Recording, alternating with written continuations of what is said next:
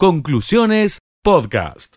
Momento de saludar al secretario general de la UPC, Carlos Andrada, porque en toda la provincia de Córdoba, en la jornada de hoy, mañana en el caso de Villa María, producto del feriado de este lunes, vuelve la presencialidad plena. Todos los chicos ya de vuelta a las aulas en todos los niveles sin la modalidad burbuja. Para eso vamos a consultarle al titular de, la UPC departamental si efectivamente están dadas las condiciones para esta situación que por supuesto ya el gobierno provincial lo ha definido y comenzó a implementarse en todas las localidades en el día de hoy. Carlos, muy buenas tardes, te saludamos aquí en Radio Villa María, Martín Lanice mi nombre. ¿Cómo estás? Buenas tardes, ¿qué tal? La verdad es que estoy bastante tomado de la voz, bastante comprometido, tengo unas placas en la garganta, pero bueno, espero que se escuche no, se escucha. Que, tenga el, mayor retorno posible. No, se escucha perfecto, se escucha perfecto. Bueno, Carlos, escucha, eh, te quería preguntar esto, ¿no? Eh, ¿Están dadas las condiciones para esta definición que ha tomado el gobierno de la provincia y que ha comenzado a implementarse a partir de hoy, el, fin de las burbujas y el retorno a la presencialidad plena?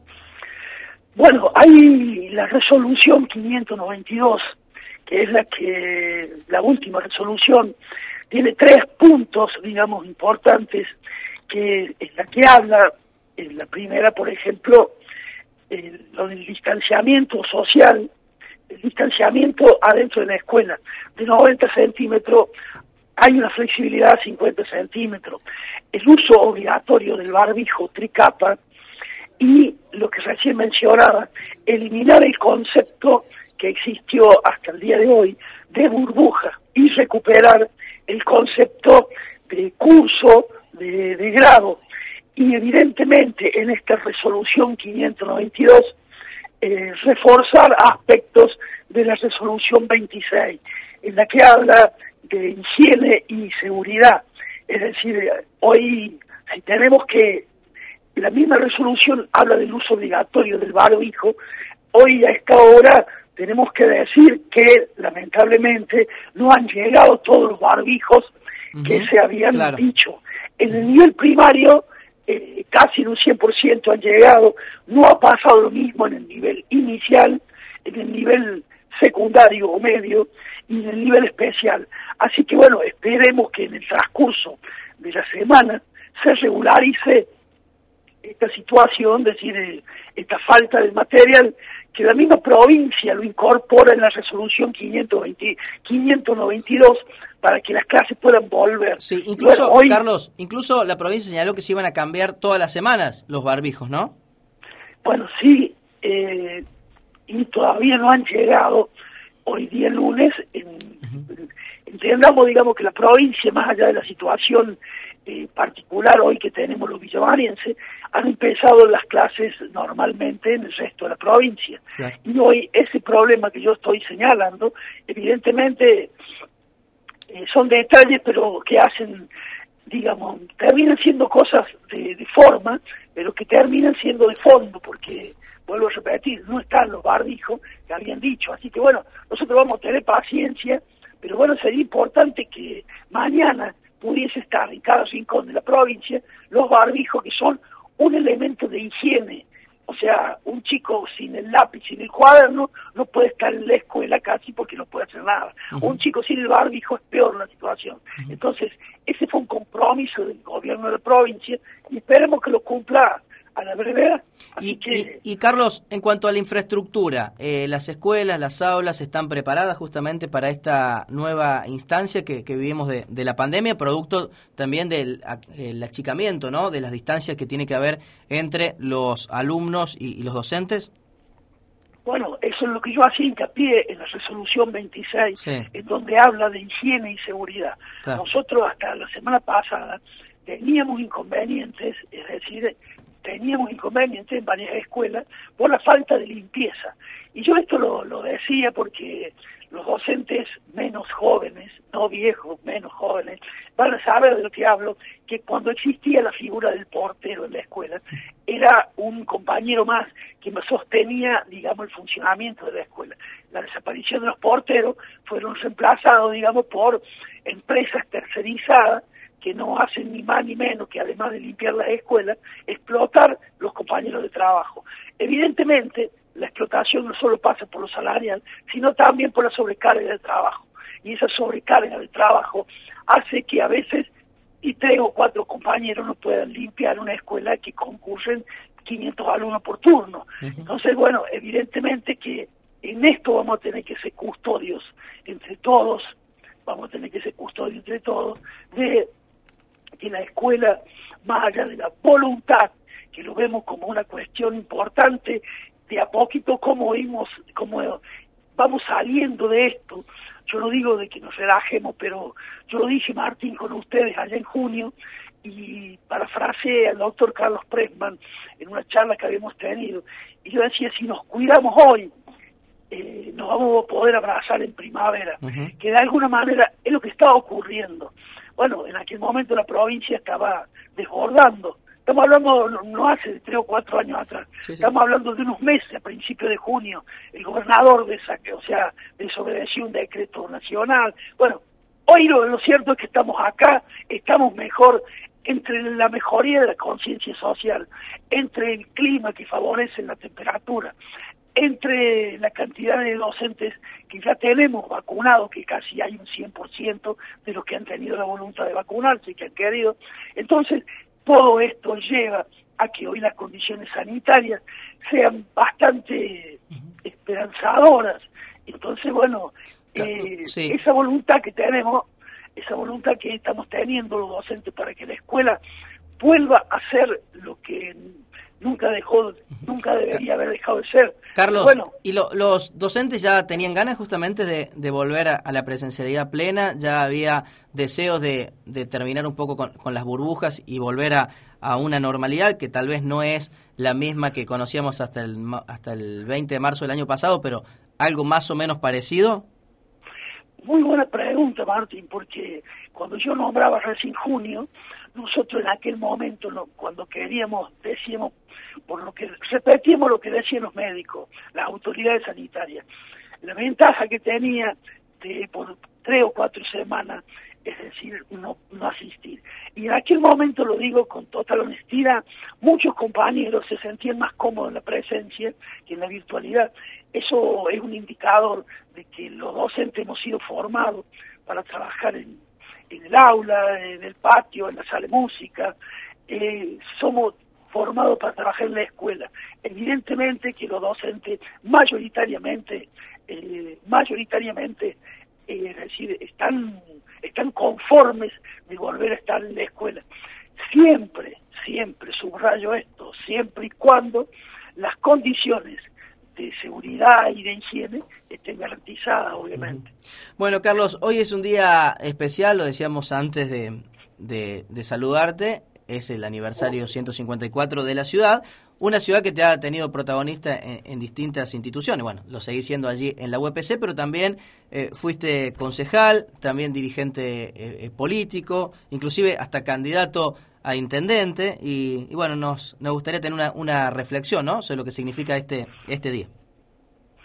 Y creo que mm, bien lo has dicho antes, es decir, esto, yo soy un hijo más de adoptivo, digamos, de Villa María, que allá por los 12 años en la escuela de trabajo, la escuela vieja de arte y oficio me, me adoptó y desde ese momento, eh, bueno, eh, soy villamariense y yo lo, lo, lo que tengo eh, se lo debo todo a Villa María de alguna manera. he tenido mis raíces en el campo, en la escuela primaria donde fui, que aquí mismo en el departamento San Martín, la escuela Cornelio Saavedra, la Rinconada, pero bueno, a partir de los 12 años me dio la formación, me dio la posibilidad de, de, la amistad, me dio amigos, familia, me dio la posibilidad de tener el orgullo eh, que va a ser el más grande hasta el momento, el día que, hasta el último día de mi vida, haber sido concejal eh, entre el 2007 y el 2011. En el 2011 fui candidato a intendente. Uno es un animal, como se dice, un animal político y esta disociación que a veces se trata de hacer entre la política gremial, la política sindical, la política eh, partidaria, yo lo subrayo y lo digo siempre, que si uno eh, no anda con doble faz, puede andar con el frente en alto en cualquier lugar y lo mismo que uno dice en una escuela lo puede decir adentro del Consejo Deliberante. Eh, yo creo que es necesario que más trabajadores ocupemos distintos espacios. Yo recuerdo que en el 2011 había eh, entre 5 y 6, eh, cinco candidatos a intendente afiliados a UPC. Yo decía, qué bueno, qué bueno, porque de alguna manera lo que uno expresa en un ámbito como el gremial, podés llevarlo a otro ámbito. Así que, y en ese caso, al lugar donde se toman las decisiones que van más allá de las escuelas, que es la de los ciudadanos en su conjunto. Así que yo la verdad que Villa María es un lugar que eh, nunca me iría a vivir a otro lado que no sea este. Y me he sentido, he conocido, he podido ver otros lugares y mientras más conozco otros lugares, más quiero Villa María. Esa costanera que recién nombraban, ese, lo digo humildemente, que no lo vaya a escuchar un compañero de Río Cuarto y se enoje, pero eh, es una es un lugar, digamos, un lugar del mundo. La costanera eh, no le tenemos que tener envidia a ningún lugar de la de la Cesanía y otras provincias, porque caminar por, por Villa María y esa eh, particularidad, ese corazón de pueblo que tiene todavía, por eso no se podía sostener el horario continuo.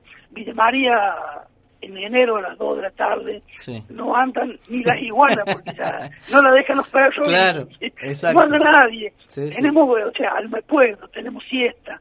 Entonces eh, tiene muchas cosas que realmente llevan a quererlo así que yo soy voy a ser un eterno agradecido a, a la ciudad de Villa María que me, que me cobijó y y me dio todo lo que tengo y me permitió desarrollarme en, todo lo que soy, así que... Bueno, bueno Carlos, eh, te agradecemos por, por esta charla, feliz eh, aniversario también para, para vos y para todos los docentes que evidentemente todos los días van con mucha pasión a, dictar clases en, los distintos niveles, así que es un día para, para celebrar y bueno, mañana ya la vuelta a la presencialidad total, ¿no? En, en, los distintos niveles educativos y por supuesto vamos a seguir de cerca el tema. Ojalá que sea con normalidad, ojalá que sea con tranquilidad, sin contagios, sin la posibilidad de, estar eh, justamente pendiente de esta situación y enfocarnos en lo que realmente es la escuela, ¿no? Que es enseñar, educar, transmitir valores. Eh, bueno, vamos a estar muy, pendientes de, de, todo eso. Carlos, te mandamos un, un gran abrazo y gracias como siempre por charlar con nosotros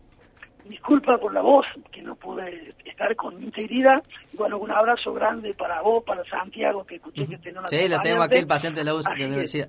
bien, bueno, un abrazo para los dos y feliz día, feliz día de Villa María. Bueno, muchas gracias, Carlos, hasta luego. ¿no? El resumen de conclusiones. Para participar de esta gran oportunidad que tienen los consumidores para generar justamente mejores eh, posibilidades de, de, compra. Bueno, vamos a charlar un rato con eh, Juan Pablo Inglese, que ya nos está escuchando. Juan, ¿cómo estás? Muy buenas tardes.